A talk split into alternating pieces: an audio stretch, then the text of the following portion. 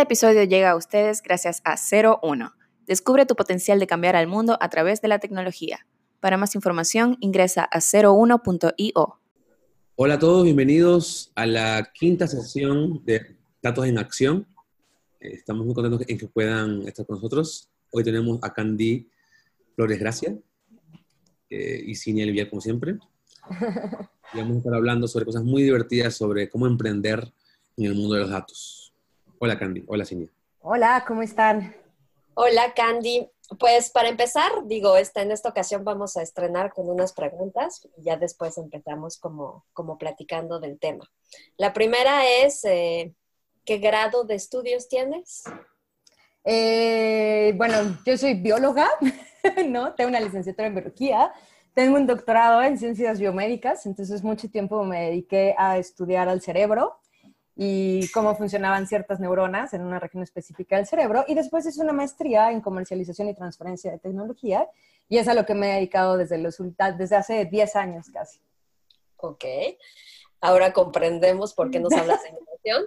Pero, ¿y qué después de esta parte como teórica de ciencia, qué es lo que te hizo lanzarte a la parte como, como de transferencia de conocimientos de tecnología hacia, bueno, hacia negocio? La verdad es que fue un salto como no, este, no planeado, ¿no? Fue justamente en el Inter en el que acabé el doctorado. Y en México tenemos eh, a CONACYT, que es como nuestro Consejo Nacional de Ciencia y Tecnología, y es quien te da el apoyo económico durante el doctorado, y pues se acaba en determinado tiempo, ¿no? O sea, hay un momento en el que se te acaba la beca de CONACYT, tienes que empezar a trabajar, yo todavía tenía que terminar algunas cosas, así que empecé a trabajar justamente en la Universidad Nacional Autónoma de México, que es la universidad pública más grande, y en la coordinación de innovación y desarrollo.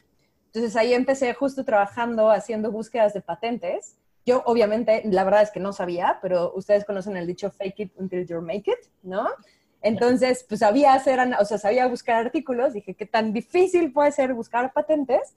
Y así empecé en el 2009 y la verdad es que a partir de ahí ya nunca me salí. O sea, yo sí tenía planes justamente de seguir mi investigación en neurociencias, que es divertidísimo, pero me di cuenta que había un hueco bien grande y es que la gente habla idiomas muy diferentes, ¿no? Entonces yo me di cuenta de que esa habilidad no era tan trivial o tan fácil de adquirir y que era muy buena en eso, ¿no? Y por otro lado, en ese entonces, hace 10 años, había muy pocas personas con grado de doctor trabajando en temas de transferencia. Y sobre todo cuando trabajas en una universidad, es igual que en la milicia, ¿no? El grado cuenta. Entonces, eso me daba una ventaja competitiva, porque no es lo mismo que llegue cualquier persona en una universidad. Y es, es horrible, pero es cierto, ¿no? O sea, a que llegue el doctor o la doctora, ¿no? Entonces, como que eso fue lo que me hizo quedarme ahí. Y la verdad es que me encantó. Después, eh, justamente empecé a aprender eh, hubo muchos cambios en la legislación en México y lo que empezó a pasar es que nos dimos cuenta que era mucho más fácil crear empresas y que los propios estudiantes de pre y posgrado crearan empresas para comercializar lo que estaban haciendo los investigadores en las universidades y los centros de investigación, porque pues ellos tienen una vida muy cómoda, ¿no? Y es raro que un investigador realmente se quiera salir de la academia, ¿no? Entonces, así es como decidimos este camino y lo hemos hecho como los últimos cinco años más o menos. Y ha sido divertidísimo, es toda una aventura, pero sobre todo ha sido muy productivo, ¿no? Y eso, y eso yo creo que ha sido la parte eh, fundamental para desarrollar pequeños ecosistemas alrededor de cómo hacer que la ciencia y la tecnología realmente salga al mercado. Oye, pero entonces tu, mm, digamos que tu, conocimiento, tu, realmente tu savoir-faire en francés, es más como eh, acompañamiento o más como transferencia o de divulgación, o es todo junto, o cómo, cómo, cómo entraría ahí. Yo creo, a ver, son dos cosas importantes, ¿no? La primera, de divulgación, no, aunque obviamente necesitamos comunicar lo que hacemos, pero digamos que no es mi fuerte, ¿no? Y lo que sí hacemos mucho es identificar dentro de las universidades o centros de investigación qué cosas que se están desarrollando o que ya se desarrollaron tienen potencial comercial. Entonces, para eso generamos estrategias, ¿no? Una estrategia puede ser transferirlo a una empresa, si eso es lo que más nos conviene. Otra estrategia puede ser crear una empresa para que sea quien lo explote. Entonces, en crear una empresa, pues lo que hacemos es generar todos los modelos de negocio, ver quiénes son los clientes, cuáles son los canales, cómo puedo tener eh, retribución económica y después hacemos la transferencia, o en el otro caso, hacer análisis de valor. O sea, realmente esta cosa que tú tienes y desarrollaste, que todos los investigadores creen que vale miles y millones de pesos y que va a cambiar el mundo, pues realmente qué valor tiene para la empresa con la que estamos trabajando y entonces ayudarles a transferir esa tecnología con todo el know-how para que la empresa pueda hacer uso de ella. Ok. Oye, yo imagínate, soy un investigador o soy un estudiante de, de carrera científica y se me ocurrió una idea como estudiante o se me ocurrió, o tengo muchos artículos publicados sobre mi investigación en particular y creo, como tú dices, que es la investigación y que va a cambiar el mundo. ¿Qué necesito para, qué necesito saber para ver si realmente tiene valor lo que estoy haciendo comercial? Digo, no, no solo que se quede en el lado científico, por ejemplo, de publicar miles de artículos. Sé que es la pregunta del millón y sé que yo creo que todos los que queremos innovar la hacemos, pero ¿qué es lo que hace que realmente digamos, si me lanzo, dejo todo o, o no vale la pena, solo se va a quedar en un paper? Lo primero que necesitas antes de saber es un equipo. Nadie puede emprender solito. No, no lo puedes hacer solo. Nadie puede hacerlo solito, ¿no? ¿Por qué? Porque es tu bebé. Porque es tu bebé que amas y adoras y quién le gusta que allá afuera le digan que su bebé es feo. A nadie. Por más feos que sean los bebés cuando nacen, ¿no? Arrogados. A nadie le gusta, ¿no? Entonces, sí necesitas un equipo de entrada. es muy raro que un emprendedor pueda hacerlo solo. La otra es muy fácil, pero no, ¿no? En realidad necesitas datos. ¿Qué datos necesitas? Pues, ¿qué clientes, qué usuarios son los que están allá afuera? ¿Qué necesidades tienen, ¿no? y hacer 100 entrevistas para escuchar a la gente. De mercado. Pero no es, no es un estudio de mercado necesariamente, de hecho hay una metodología completa que se llama Customer Discovery y te ayuda a hacer esto, pero lo que nos pasa es que no importa, o sea, puedo tener a los mejores científicos de verdad aquí y en Estados Unidos, porque lo hemos hecho en Estados Unidos, pero no les gusta ver el dato donde la industria les dice, lo que tienes no me sirve para esto, ¿no? Entonces, aunque están adquiriendo datos, no les es fácil procesarlos. Entonces, lo que necesitas muchas veces es demasiada humildad, lo diría así, ¿no? Salir, preguntar no sobre lo que tú desarrollaste, sino sobre las necesidades del mercado y empezar a resolver problemas que la gente sí tiene, porque generalmente los científicos lo que hacemos es, pues, obviamente resolver problemas, pero nunca vamos afuera y preguntamos realmente cuál es el problema. Asumimos un problema, creemos que lo entendemos o lo entendemos desde nuestra trinchera, pero rara vez salimos y preguntamos, ¿no? Lo cual está bien, no estoy diciendo que esté bien o esté mal, ¿no? Pero si lo que quieres es que esto realmente le resuelva un problema a alguien, pues hay que hablar con ese alguien, ¿no?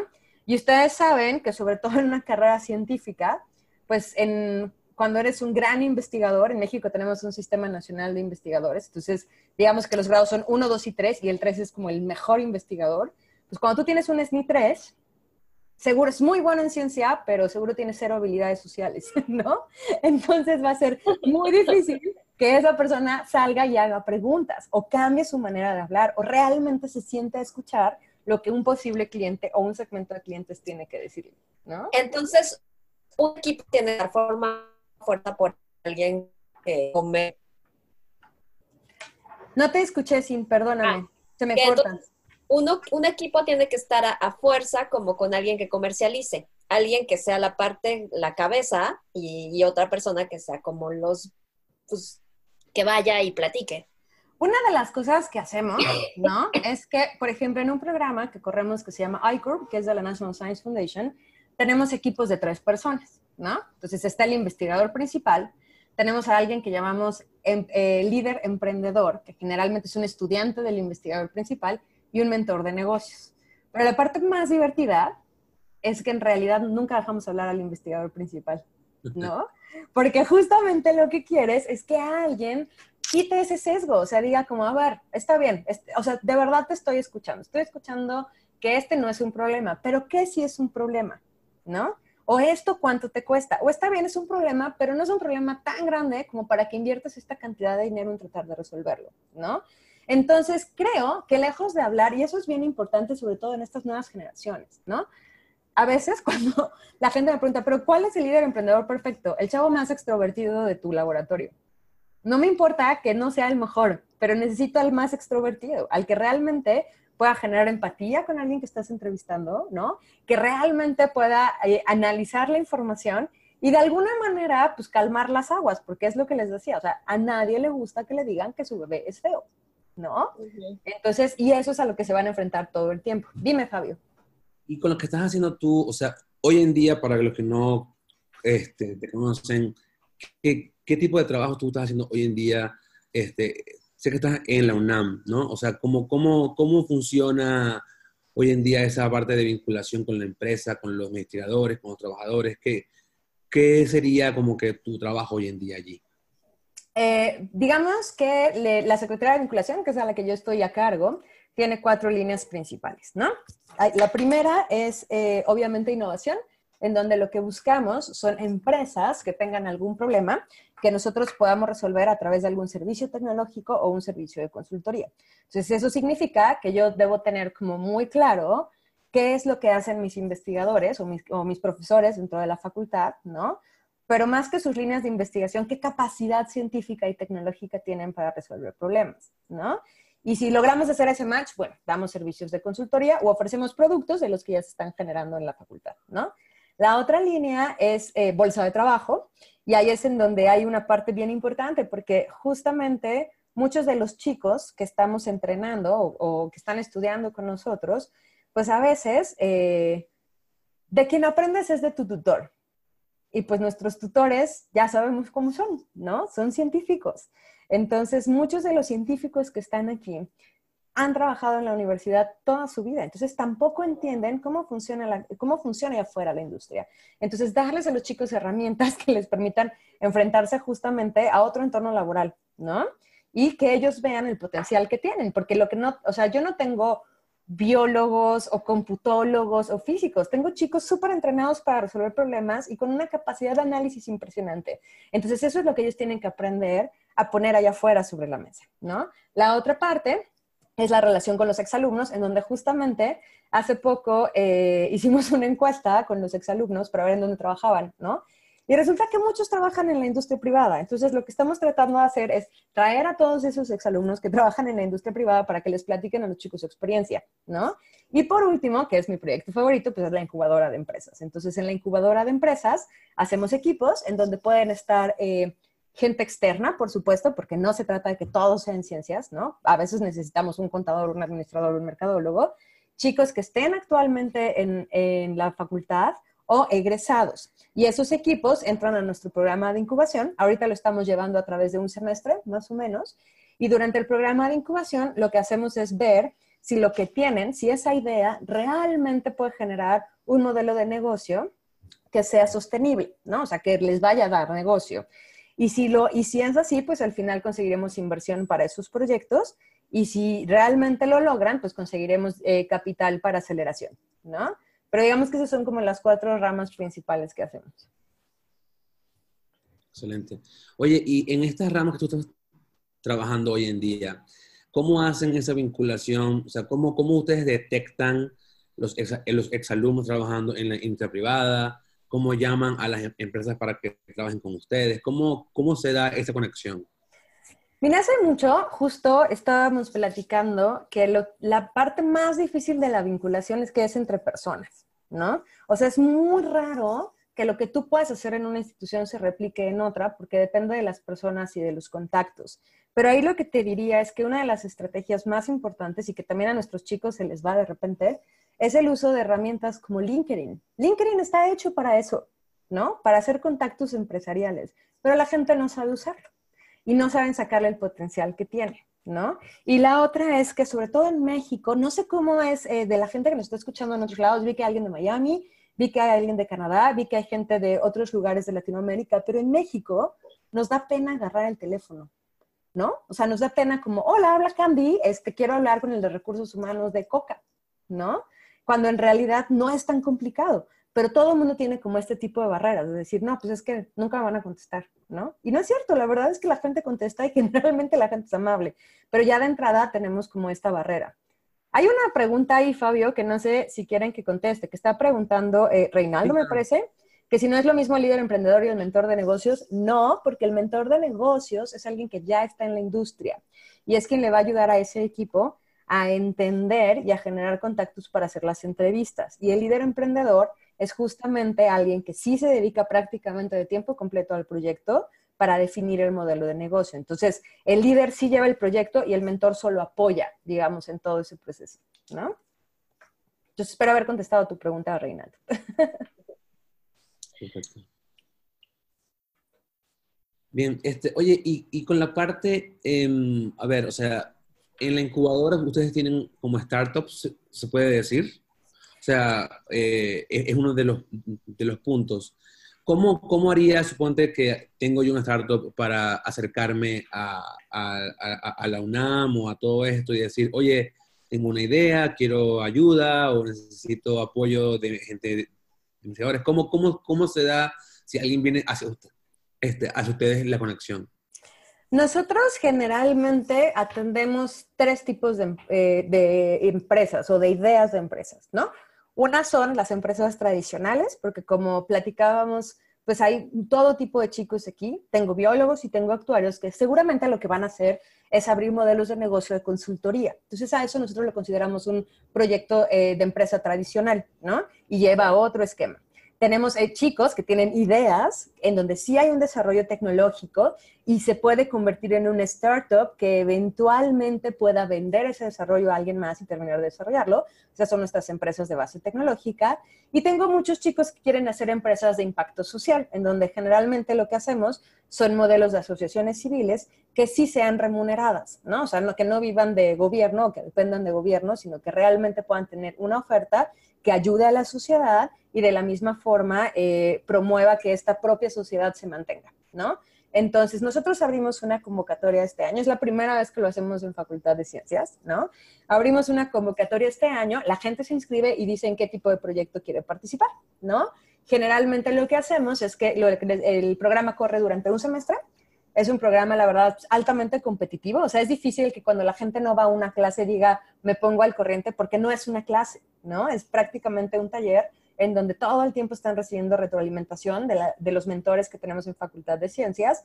Entonces, también es importante eh, la disciplina, ¿no? O sea, que ellos entiendan. Hace poco alguien me decía, subió algo con un formato diferente y fue así como, amigo, si estás en una licitación de gobierno, eso te saca entonces, parte de la disciplina de ser un emprendedor o de tener una empresa es justamente este tipo de calidad, que todo tiene que estar hecho bien a la primera, ¿no? Entonces, les enseñamos mucho esta parte y la idea es que a lo largo de todo el año tengamos una serie de eventos, talleres, conferencias que ayuden a generar la comunidad. ¿Por qué? Porque algo que es muy importante es que también todos aquellos que quieren emprender un proyecto entiendan desde el inicio que a lo mejor el primero no sale, es muy raro que salga el primero, ¿no? La estadística dice que tienes que quebrar cuatro empresas para que una funcione. No significa que tengan que quebrar cuatro, pero así funciona. Lo que sí tienen que hacer es que ahora que están chavos, ¿no? Que todavía tenemos mucha energía, tenemos que empezar e intentarlo y ver dónde nos equivocamos y volver a empezar, ¿no? Y seguir al siguiente pasito. Entonces, eso también es súper importante porque los equipos pueden deshacerse o reintegrarse las veces que sea necesario. Porque como les decía, de verdad, uno solito no puede hacerlo. Necesitas a fuerza un equipo, ¿no? Y pues en el camino te puedes dar cuenta que el equipo no es lo que necesitabas, ¿no? O mm. que el equipo, o que ya no estás cómodo en un equipo, o que el equipo cambia de intereses. Entonces también es muy importante para nosotros, ¿no?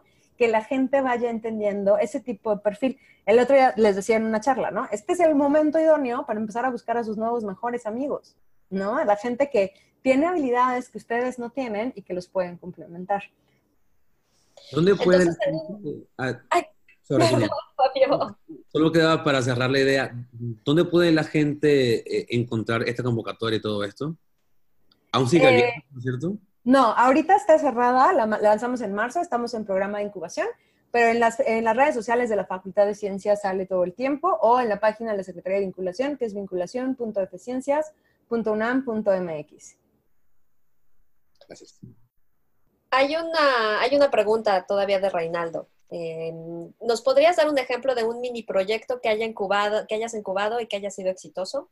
En ciencias no, porque esta es la primera vez que lo hacemos, entonces los proyectos siguen en proceso de incubación. De otros, sí, la verdad es que en Agrobiotech, por ejemplo, creamos varias empresas. Una de ellas, que es increíble, es un chico que en realidad él quería vender pellets para generar energía, ¿no? Y lo que se dio cuenta es que pues los pellets los venden en todos lados, pero lo que la gente no tiene son los equipos para pelletizar los propios desechos. Y entonces se dedicaron a hacer los equipos para pelletizar los desechos. Y entonces van a las industrias y les dicen, a ver qué desecho tienes, perfecto, lo que necesitas es este, es este equipo, lo hacen y ya. Entonces es buenísimo. Ese es, uno de los proyectos que a mí más me gusta, porque además empezaron con que iban a vender hidrocin, este, biodiesel, este, combustible para aviones de no sé qué, ¿no? O sea, es gente que llega con muchísimas ideas, pero justo la idea es encontrar ese pedacito en donde sí hay un, un pain, un dolor, un, algo que está fallando y que tú seas capaz de resolver. Hay otra preguntita por acá de Oscar que dice, ¿se pueden subcontratar tus expertos por proyecto? ¿Es posible que trabajen de manera remota? Mis expertos, no entiendo la pregunta, Oscar. Asumo que estás hablando como de nosotros. Pero si quieres, ahorita me dices, no entiendo como tus expertos. ¿Y podemos trabajar de manera remota? Sí, la verdad es que nosotros todo lo hacemos casi de manera remota porque lo que menos quieras, y menos en esta Ciudad de México, es estar una hora en el tráfico. Entonces, muchas de las herramientas que tenemos ya están adaptadas para que sea justamente con este tipo de medios, ¿no? Por ejemplo, en videoconferencias o que los seguimientos sean a través de herramientas como las que tiene Google, ¿no? Que te permiten dar un seguimiento increíble y hacer trabajo colaborativo de manera eh, simultánea. Claro. Sí, yo creo que aquí lo que estaba diciendo Oscar era como que, o sea, él está asumiendo, o sea, aquí, aquí pensando de que cuando ustedes, o sea, si estoy una empresa y quiero ir para allá, uno puede buscar como ayuda de parte de la UNAM para que eh, consiga gente para que esté trabajando conmigo en mi empresa, algo por el estilo. Sí, por supuesto. O sea, la verdad es que gran parte de las cosas que hacemos, como les decía, es remoto, ¿no? Entonces, no, y hace mucho aprendí que los, viáticos es lo que encarecen todos los proyectos. Entonces, ser eficiente para trabajar de manera remota debe ser ya una habilidad de cualquier consultor o empresa que quiera generar un negocio, porque además, pues ya también tiene mucho que dejamos de ser regionales, ¿no? Vivimos en un mundo súper global, entonces no puedes solamente participar en tu región, o no puedes incluso crear nuevas ideas si solo te quedas en tu esferita. por supuesto, muchas cosas las podemos hacer de manera remota. Pero ¿y cómo le haces, por ejemplo, en la cultura, eh, en general, la cultura de, empresas tradicionales, de que les gusta como estar, ver a la persona, eh, tener la reunión física, ta, ta, ta, ¿cómo le haces como para vender tu servicio? Bueno, la venta seguramente se tiene que hacer en directo, ya después tal vez la, la consultoría ya sea, sea en remoto, pero la venta, híjole, no, totalmente. Ahora, yo también creo que ahí hay un factor humano bien importante, ¿no? Porque algo, algo que todo el mundo debe aprender y que es muy difícil es que tampoco puedes trabajar con cualquiera, ¿no? O sea, no cualquiera es tu cliente. Y tu cliente, para que alguien realmente sea tu cliente, también debes generar esa empatía y ver que puede resolverle una necesidad o que estás entendiendo su necesidad. Entonces, definitivamente el primer contacto es importante, pero en ese primer contacto, tú puedes explicarle perfectamente cómo funcionan plataformas como Zoom, ¿no? Además es muy divertido porque la gente lo empieza a adquirir, es, chistosísimo. O sea, de repente se dan cuenta de las maravillas de no perder tiempo eh, trasladándote, ¿no? Y empiezan a adquirir estas propias herramientas. Entonces, yo también creo que muchas veces es desconocimiento. Ahora, entiendo por qué a la gente no le gusta tener videoconferencias, ¿no? porque la gente cree que se pierde en ese camino. Pero mientras tú lleves reuniones con un plan de trabajo, una orden del día y sigas los tiempos como en cualquier empresa, la verdad es que la gente se siente mucho más cómoda, ¿no? Y ya después la gente incluso empieza a hacerlo en su teléfono. Entonces es padrísimo. ok. Oye, y regreso como a esto de, mm, a una definición muy básica y, y creo que es importante que, que, nos la des, es cuál es la definición de startup. Para mí, Ah, eso es, eso es bien importante, ¿no? Porque la gente cree que crear una empresa es una startup y no necesariamente. Entonces, una empresa es una empresa. Una startup para mí es de entrada un proyecto temporal. Es rarísimo que una startup crezca y se vuelva una empresa grande. Eso ya es otro nivel. Pero una startup es una asociación temporal con una meta clara y definida, que es identificar si un producto o un servicio puede llegar al mercado y podemos escalarlo. Una vez que lo meto al mercado y lo escalo, entonces quizá ya quiera acelerarlo y puedo convertirlo en una empresa. pero las startups están pensadas justamente para validar modelos de negocio, sobre todo que requieran base tecnológica o científica, o sea, que requieran todavía desarrollo, que puedas generar modelos, de, eh, el modelo de negocio, el producto mínimo viable, que puedas probarlo, que puedas pivotear y después ver si eso es escalable, técnica y económicamente. Una vez que tienes esa meta, ahora sí, podemos crecer o podemos llevar ese startup a otro nivel. Pero para mí un startup generalmente es este proyecto temporal que te ayuda a crear o a desarrollar toda esta idea hasta que tienes un producto, diría como en escala TRL9, ¿no? Ya listo para comercializar. no sé si saben qué es TRL, pero es como es en una escala en donde ya algo está listo, ya pasó certificaciones, ya vimos que lo puedo producir, ya vimos que tengo proveedores suficientes, ya vimos que económicamente puedo producirlo sin afectar, este, o lo puedo producir en grandes cantidades sin afectar ni la calidad ni el precio del producto o del servicio, ¿no? Y entonces, por ejemplo, las empresas de consultoría directamente se abren como empresas de consultoría, o sea, porque no tienen un producto escalable. Exacto, porque es una empresa tradicional, pero ojo, uno de los mayores retos de cualquier empresa de consultoría es escalar, porque muchas veces la empresa de consultoría depende de una o dos o tres personas. cuando te llegan muchos proyectos, ¿no? Pues ¿dónde consigues el talento que tiene los mismos estándares de calidad que tú y tu equipo han formado? Entonces, a veces donde se traban muchas de las empresas, sobre todo en datos, ¿no? Si tienes analistas buenísimos, pues es tu equipo ya formado. Pero ir metiendo gente a tu equipo, que además tienes que entrenar, porque tampoco es fácil, ¿no? O sea, a fuerza tienes que entrenarlo en tus propios procesos. Esa es una de las partes más difíciles de la consultoría, ¿no? Entonces, a veces, una consultoría lo que sí tiene que hacer es pensar que para crecer necesita identificar talento en etapas muy tempranas. Y eso es difícil porque pues no tienes gastos de operación constantes, ¿no? Tus gastos de operación depende de cuántos servicios están este entrando. Dime, dime, Fabio. perdón, es que se me, cortó también aquí el, audio, perdón. Este, creo que ya, terminaste. El, una, una, duda que me queda aquí a mí sería si la startup cuando comienza a emprender y a estar creciendo, le conviene también formar un producto. O sea, ¿tú crees que si una startup es consultora en algún aspecto y tiene la capacidad de tener el talento para crear un producto, sería una buena combinación las dos o, o debería enfocarse en algo? Yo, esa es una excelente pregunta, Pollo, y es algo que me pasa con la gente aquí.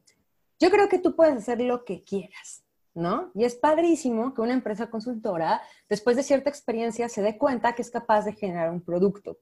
Pero hablemos como de una parte legal, ¿ok?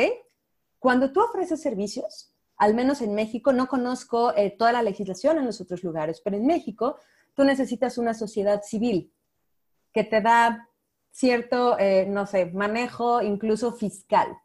Cuando tú ya tienes un producto, lo ideal es que generes una empresa comercializadora, que es una SADCB. Y entonces haces un spin-off de tu propia startup.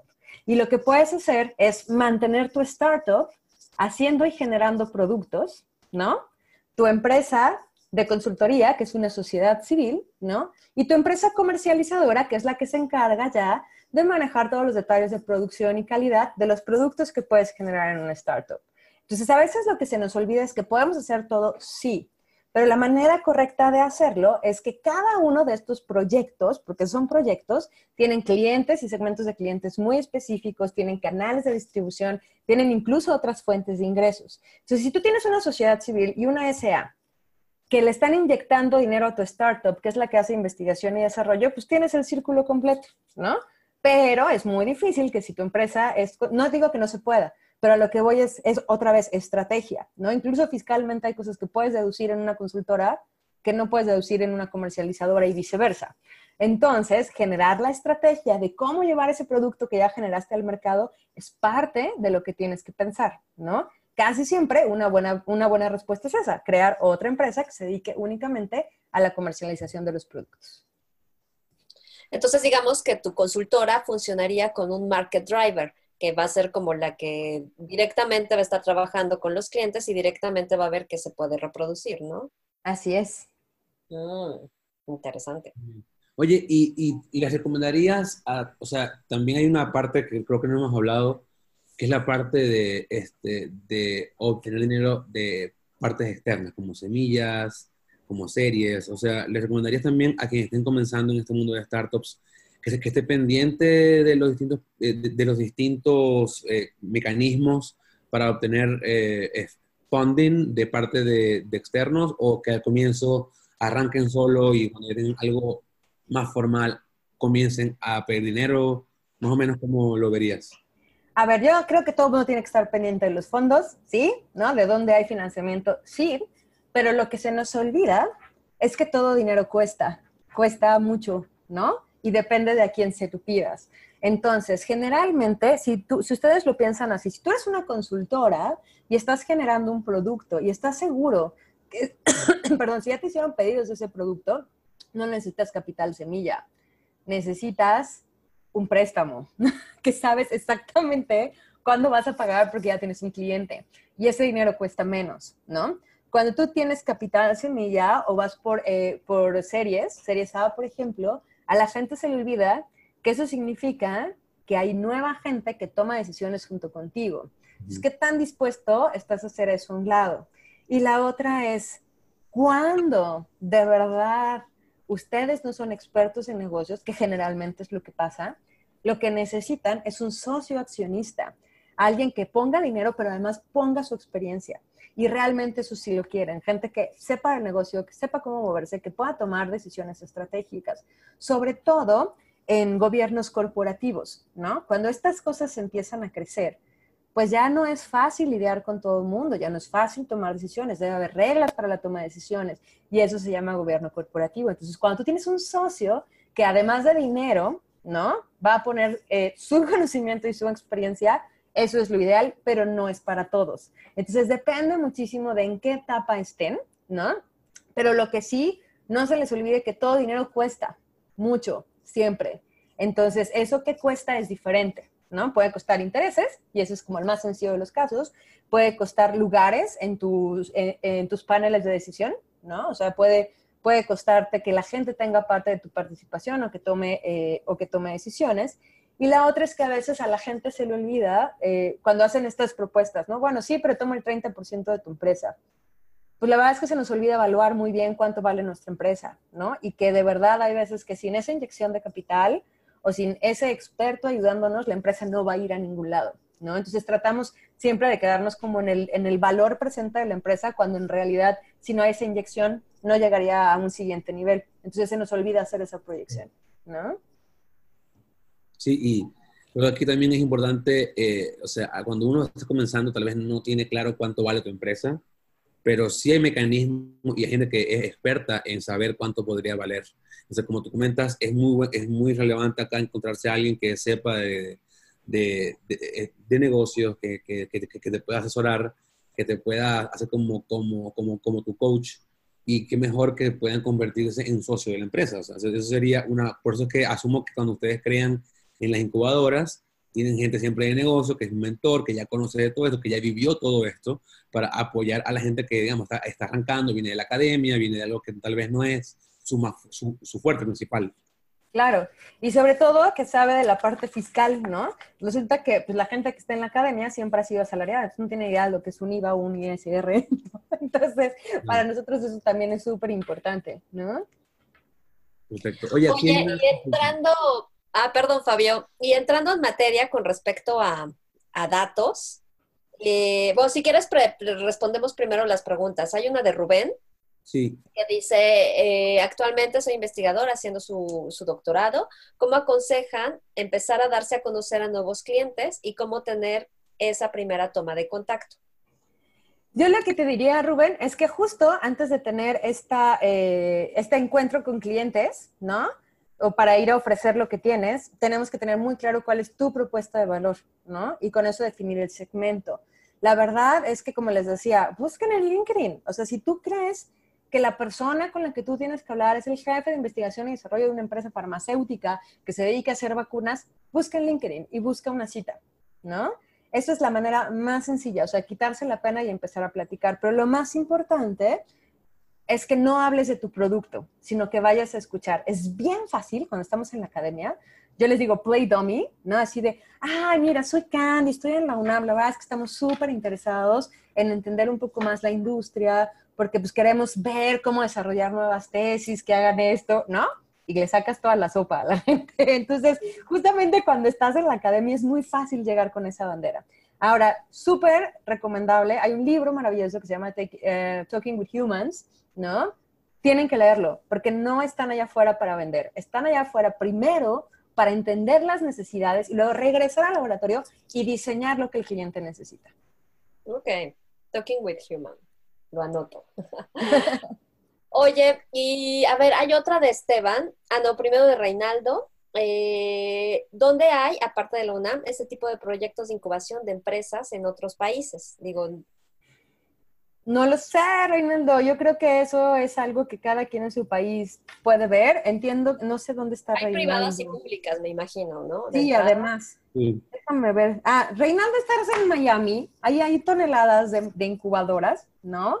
La verdad es que generalmente muchas de las empresas, de las incubadoras están eh, insertadas en las universidades, entonces puedes acercarte, pero hay muchas incubadoras regionales también. Entonces, eh, en Estados Unidos, si lo que tienes es eh, cuestiones de ciencia y tecnología, eh, métete al programa iCorp de la National Science Foundation y ahí puedes encontrar muchísima información. Mm, perfecto. Y bueno, ya entrando como en la parte de datos, que es nuestro como enfoque principal, cuéntanos, ¿cuál es tu experiencia con respecto a todo lo que tenga que ver con datos? a innovación, a disrupción, a startups, a consultoría, a datos. Es súper Los datos están en todas partes, eso sí, claro. los manejan datos, los que todo el mundo maneja datos, pero a ver, cuéntame tu experiencia. Mira, es súper divertido, ¿no? A mí lo que me encanta, por ejemplo, hemos tenido como, en, por ejemplo, en los proyectos de CONACYT, hemos tenido como ocho que quieren resolverle a las pymes su desastre de datos que tienen, ¿no? Entonces es como, claro, porque si ellos tuvieran esto ordenado, sería maravilloso. Y tú ya nada más vas llamando eh, esta estadística y esto te dice, ¿no? Y es como, oye, está padrísimo, pero la gente usa bitácoras de papel, ¿no? Por eso, pero les vamos a enseñar a, ¿no? Entonces, algo que nos pasa mucho es que efectivamente los datos están en todos lados, ¿no? Pero cuando quieres ayudar a alguien, lo primero que tienes que entender es cómo colecta sus datos en este momento, ¿ok? Y muchas de las veces esos datos siguen siendo analógicos, no digitales, ¿no? Entonces llega mucha gente, por ejemplo, de agro también, ¿no? Es que imagínate, si yo tuviera sensores en cada línea y entonces le dice al, al agricultor cuántas gotitas de agua y cuál se está enfermando y es como, está padrísimo. ¿Cómo se va a comunicar con Wi-Fi? ¿no? O sea, ¿de dónde va a llegar la señal, no? Cada cuánto vas a cambiarlo. Entonces, algo que veo mucho, perdón por los ejemplos, pero les juro... No, es la vida real, es la vida real, tal cual es eso. Entonces, algo que es importantísimo es que a veces se nos olvida que es muy difícil, a menos que seas Steve Jobs, ¿no? Cambiar la manera en la que la gente ya hace las cosas. Entonces, muchos de mis emprendedores enfocados en datos quieren proponer soluciones que implican que la gente cambie la manera en la que hace las cosas, cuando tenemos que hacerlo al revés, ¿no? ¿Cómo lo haces ahora? Déjame entenderlo y ahora te propongo una solución. Ahora, algo que es fundamental, ¿no? La verdad es que analizar datos es padrísimo, pero si no te sirven para tomar decisiones, no sirven para nada. ¿No? O sea, puedes hacer las estadísticas y los análisis que quieras, pero alguien tiene que tomar decisiones con esos datos, ¿ok? Entonces, lo que nos pasa también es que la gente, cuando quiere empezar a hacer estos análisis, de repente mete variables que no necesariamente son importantes, pero hacen un desastre de todo lo demás, ¿no? Entonces, ¿qué significa? Pues que es que imagínense que podamos medir, ¿no? ¿Cuántas veces hablaste con un cliente antes de hacer una compra? Y es como, oye, eso suena interesante, pero eso es un módulo que tengo que diseñar y que cuesta dinero. No lo necesito en este momento, ¿no? Entonces, a la gente se le olvida que este análisis de datos, y ustedes son los expertos y ahí me pueden corregir, ¿no? pero no es un todo. Son bloquecitos que tienen que hablarse. tenemos que diseñar pensando en bloquecitos de Lego que pueden ir creciendo y que eventualmente se comunicarán entre ellos. Pero tenemos toneladas de información en diferentes bases de datos, no sé si esa es la palabra correcta, ¿no? Pero que tienen, están escritos de manera diferente y entonces jalar toda esa información se vuelve súper complicado. Y cuando alguien cambia, otra vez, ¿no? Tú vas con alguien y le dices, oye, ¿cómo, por ejemplo, ahorita esta empresa chiquita, esta pyme hace esta información? Ah, pues tienen un chavo que hizo un Excel con unos macros ahí increíbles, ¿no? Y a eso se dedica. Ok, ¿cuánto cuesta el chavo al mes? ¿Cuánto cuesta lo que tú estás vendiendo? ¿Por qué la gente va a invertir tanto dinero si va a hacer lo mismo que el Excel? Ah, no, es que también puede hacer todo esto. Ok, pero eso la empresa no lo quiere. Pero es que también puede ser en rojo. Pues sí, pero la empresa si es rojo, verde o azul, no le importa. ¿Me explico? Sé que, sé que son ejemplos muy burdos, pero les prometo que eso es lo que pasa. Entonces, ¿qué es lo que nos falta? Interlocutores otra vez, ¿no? Gente que realmente entienda cuál es esa necesidad, ¿no? Incluso, por ejemplo, eh, tenemos gente que es increíble haciendo eh, análisis estructurales a través de datos, ¿no? Pero pues un ingeniero no lo quiere, ¿no? Porque es carísimo y porque es su chamba y porque él necesita su reglita y hacerlo, ¿no? Entonces, ese tipo de cosas, por ejemplo, son a las que nos enfrentamos todo el tiempo. Y la otra es que... Em, la gente confunde que todo se puede hacer con una app, ¿no? O sea, de repente la gente dice, sí, pero todo va a una app. Pues no, no es cierto, ¿no? Tú necesitas una interfase con quien lo va a usar y no necesariamente es una app, ¿no? Entonces, todo el mundo viene con esta idea preconcebida de lo que yo tengo es una app que va a, ¿no? Conectar esto con esto, con esto. Y es de, no, señor, la app es su canal. Lo que usted tiene, explíqueme qué tiene, ¿no? O sea, ¿qué es lo que realmente hace, ¿no? Exacto. Entonces yo creo que ese es como, ese es como el panorama que yo he vivido eh, justamente en emprendimiento de datos. No sé si, no, se, no rían, pero... No, no, no, es que es, es que es, es que es totalmente cierto, es totalmente cierto. Yo lo veo mucho, perdón Fabio, nada más hago este comentario, yo lo veo mucho con, seguido veo startups que se lanzan, pero, ¿qué te puedo decir? El 70% son marketplace. Exacto. Dicen que son expertos en datos, entonces me causa mucho conflicto, que es así de, oh, y otra vez un marketplace, pero por desgracia es la única parte en donde todavía puedes avanzar un poquito más, como en el web, porque todo lo demás, lo real, es mucho más complicado, pues, ¿no? Claro. Sí, no, y creo, creo que algo que dijiste es muy importante, y esto tiene que ver con un problema que existe hoy en día en la, en la ciencia de datos, que es la falta de una metodología real de trabajo porque muchas personas tienen, como tú comentas, muchas ideas que quieren hacer, pero falta entendimiento real del negocio.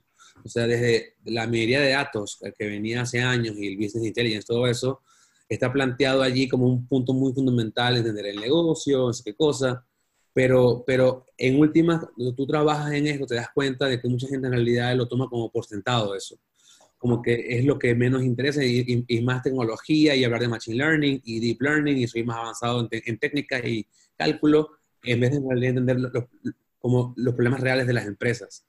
Yo creo que aquí algo que se podría, o sea, que le, podríamos dar como recomendación a quien quiere entrar en este mundo de datos y emprender con datos sería, primero que nada, entiende bien lo que tú quieres resolver, entiende bien que la gente no, que, que tal vez lo que tú piensas que la gente tiene no es lo que tiene la, gente de verdad.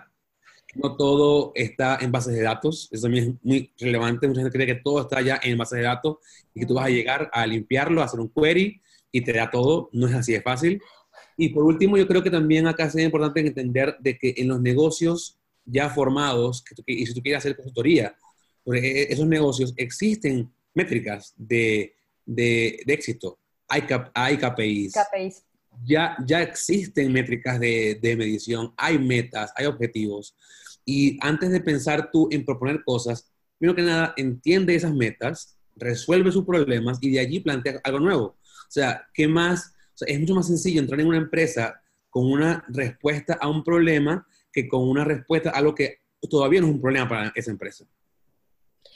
Eso por un lado y por otro, por otro lado algo que es básico también es, por ejemplo, imaginemos, eh, quieres, eh, quieres lanzar un producto para una ciudad, para hacer Smart Cities, obviamente no lo puedes lanzar tú solo como empresa, o sea, con lo que hagas, con lo que sea tú, lo que tu experiencia, tu competencia. Tienes que asociarte con muchísimas otras empresas y presentar el producto juntos al cliente, porque los clientes en general no, no, no, saben exactamente todo esto de los datos y para ellos piensan a veces que son, que eres competidor de otra persona que le fue a ofrecer completamente otro servicio y que es mucho más sencillo como unirse a ellos y juntos ya, ya le explican el producto y ya es más fácil tener el contrato, pues, ¿no?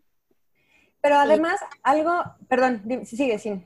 Y bueno, esto, esto es con el rollo de, interdisciplinas, pues, ¿no? De que tenemos que aprender a, no ser, a, a, ser más humildes con respecto a lo que sabemos y lo, de lo que somos buenos, que vamos a avanzar mucho más rápido, a querer hacer todo en lo que no somos buenos, pues. Y eso es fundamental, ¿no? Justo les decía, en los equipos de emprendedores a veces pasa que todo el mundo quiere hacer todo y no. ¿No? O sea, ese es uno de los errores más grandes porque te quita energía para algo que sí es tu actividad clave, ¿no? Y la otra, que para mí es muy importante también de lo que decía eh, Fabio, de lo que decía Cinia, es si tú vas con un agricultor y que está en una zona desértica y, le y él siembra alfalfa y le preguntas cuál es su problema, su problema va a ser la falta de agua, ¿ok? Pero no es cierto, él no tiene por qué sembrar alfalfa. Él puede sembrar cualquier otra cosa que le genere la misma cantidad de dinero. Entonces, ¿por qué invertir en meter agua a un lugar desértico para cultivar alfalfa cuando si siembra, no sé, voy a decir chayotes, pero ni sé si los chayotes puedes cultivarlos en un lugar desértico, ¿no? Si siembras eso, te va a dar, exacto, no pales, te va a dar la misma cantidad de dinero o de retorno de inversión que tú necesitas. ¿Sabes? Pero estás hablando como también de, una otra, de, otra, de otra competencia, de una competencia como más hacia agri, como agroalimentaria, no, pues. No, a lo que voy es como pensando en lo que decías, entender el problema del cliente es sentarse a escuchar qué es lo que él quiere lograr, no qué es lo que cree que falla. Porque mm. él te va a decir, ¿no? Es que lo que no tenemos es comunicación entre producción y almacenamiento, y entonces todo lo que viene de proveeduría ya no se conecta. ¿Ok? Eso es lo que él cree que falla, pero no necesariamente es el problema. Entonces, tú tienes que entender cuál es su objetivo y qué lograr. Y eso a los científicos nos cuesta muchísimo. De verdad, nos cuesta un montón. Entonces es como tres pasitos atrás siempre. ¿Y por qué quieres que se comuniquen? ¿No? ¿Por qué es importante? ¿Qué mejora si lo hacemos así? Entonces, muchas veces, sobre todo en estas empresas de consultoría, la gente llega a escuchar los problemas, no a tratar de entender la solución, ¿no? O lo que él quiere lograr. Entonces, pues obviamente, muchas de las soluciones que proponemos es lo mismo. No puedes formar este Lego, no puedes decir, bueno, resuelvo este pedacito, pero ya estoy viendo que esto a lo mejor va a ser un problema después y necesito que esto se comunique con esto eventualmente, ¿no?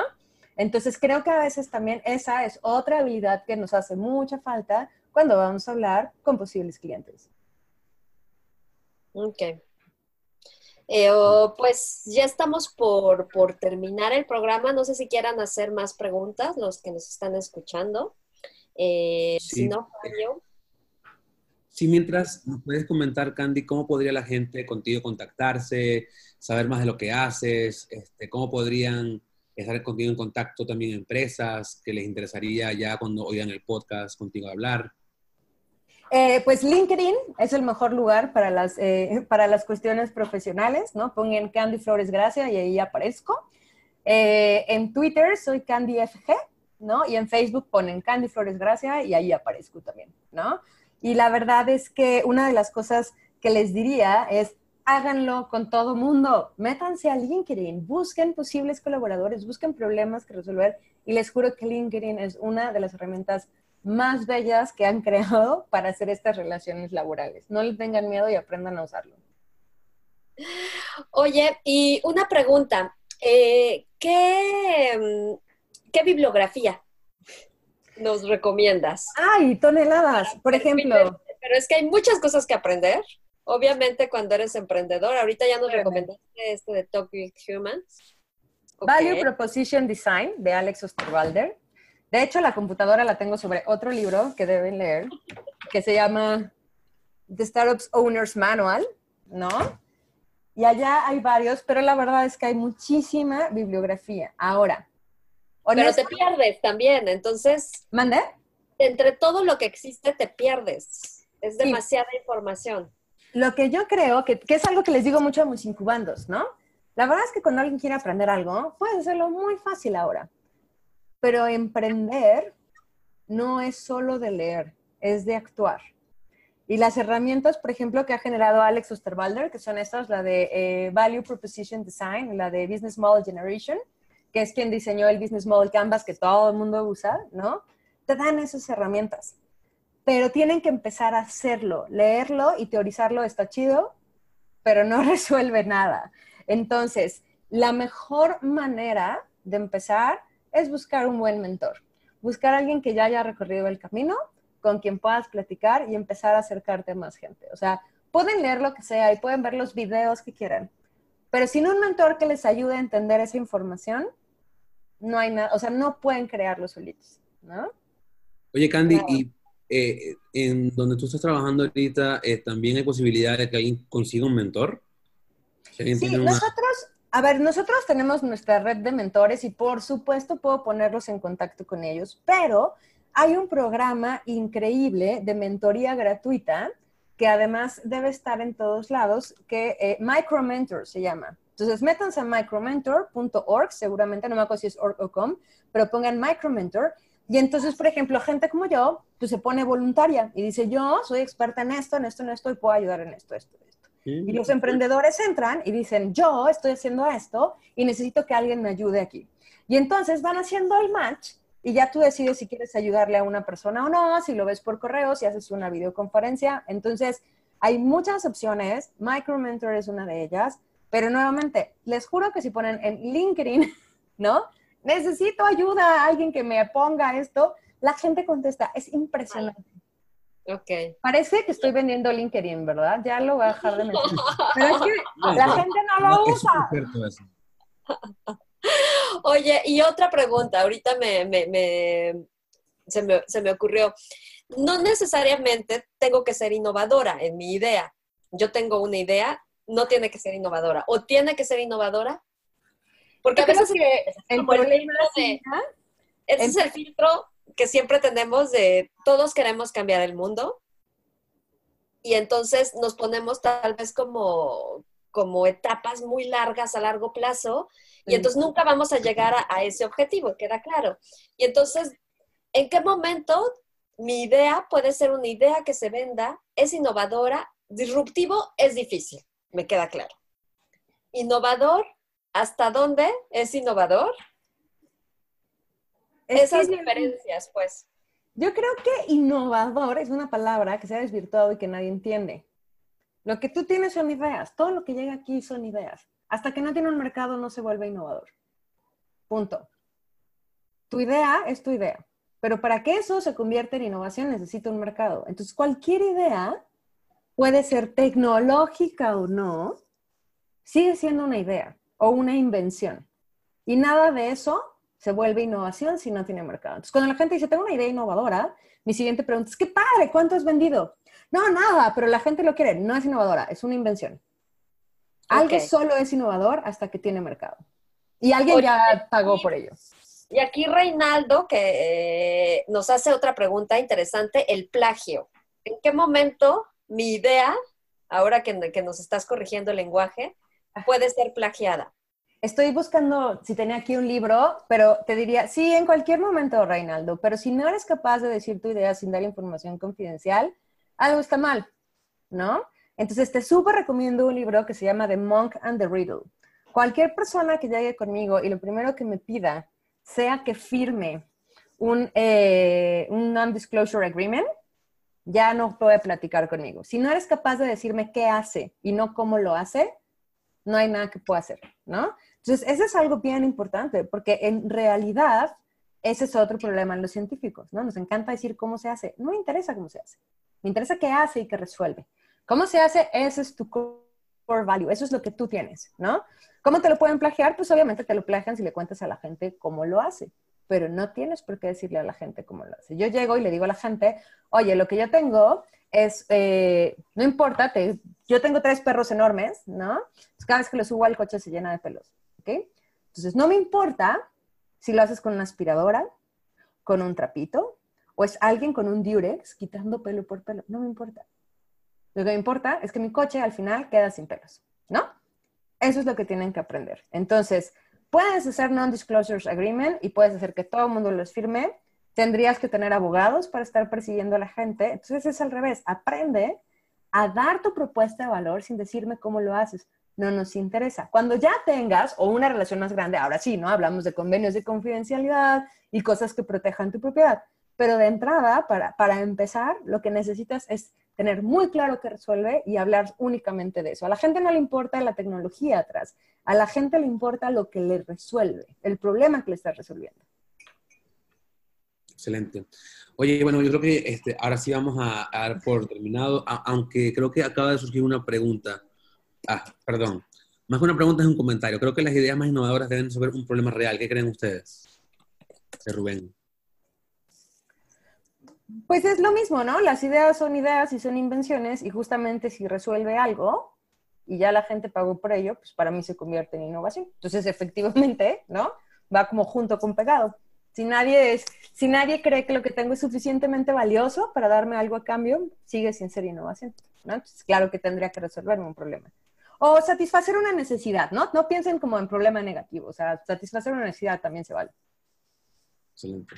Eh, muy bien, para los que están en vivo y quieren oír este, luego esto y luego quieren también hacerlo a sus compañeros, pueden buscarnos en Spotify como Datos en Acción. Ahí van a poder escuchar este y otros podcasts. Te agradecemos mucho, Candy, por tu tiempo. Ha sido muy interesante todo lo que hablamos y creo que les, servirá a mucha gente que quiera con datos emprender. No, muchas gracias a ustedes. Muchas gracias, Candy. Bye, bye. Estén muy bien. Hasta luego. Bye.